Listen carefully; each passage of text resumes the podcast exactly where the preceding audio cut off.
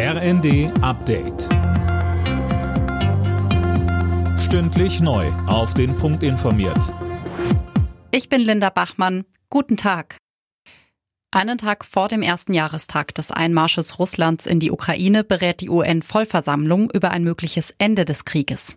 Sönke Röhling, es geht um eine Resolution, die die Ukraine eingebracht hat. Richtig, und darin wird gefordert, dass Russland seine Truppen aus dem Land zurückzieht. Vorab warnte UN-Generalsekretär Guterres außerdem vor dem Einsatz von Atomwaffen. Es werde immer deutlicher, sagt er, wie viel schlimmer es noch werden könnte. Russland will der Resolution allerdings nur zustimmen, wenn es einen sofortigen Stopp aller Waffenlieferungen in die Ukraine gibt. Die Frage ist nun, wie viel Rückendeckung Russland von anderen Staaten bekommt. Pekings oberster Außenpolitiker Wang betonte erst gestern bei einem Besuch im Kreml, die Beziehung Chinas zu Russland sei felsenfest. Bundeswirtschaftsminister Robert Habeck will es erschweren, die EU-Sanktionen gegen Russland zu umgehen. So steht es in einem Zehn-Punkte-Papier des Ministers.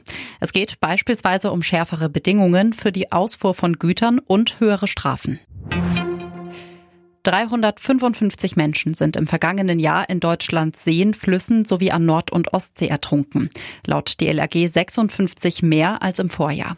Damit ist die Zahl der Badetoten zum ersten Mal seit vier Jahren wieder gestiegen. Es gibt aber auch gute Nachrichten, sagt DLRG-Präsidentin Ute Vogt haben Tausende von Rettungsschwimmerinnen und Rettungsschwimmer im vergangenen Jahr im Einsatz gehabt.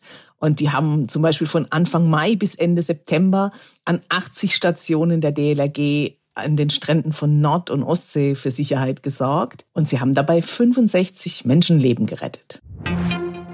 Bayer Leverkusen und Union Berlin wollen in der Fußball-Europa League am Abend das Achtelfinale erreichen.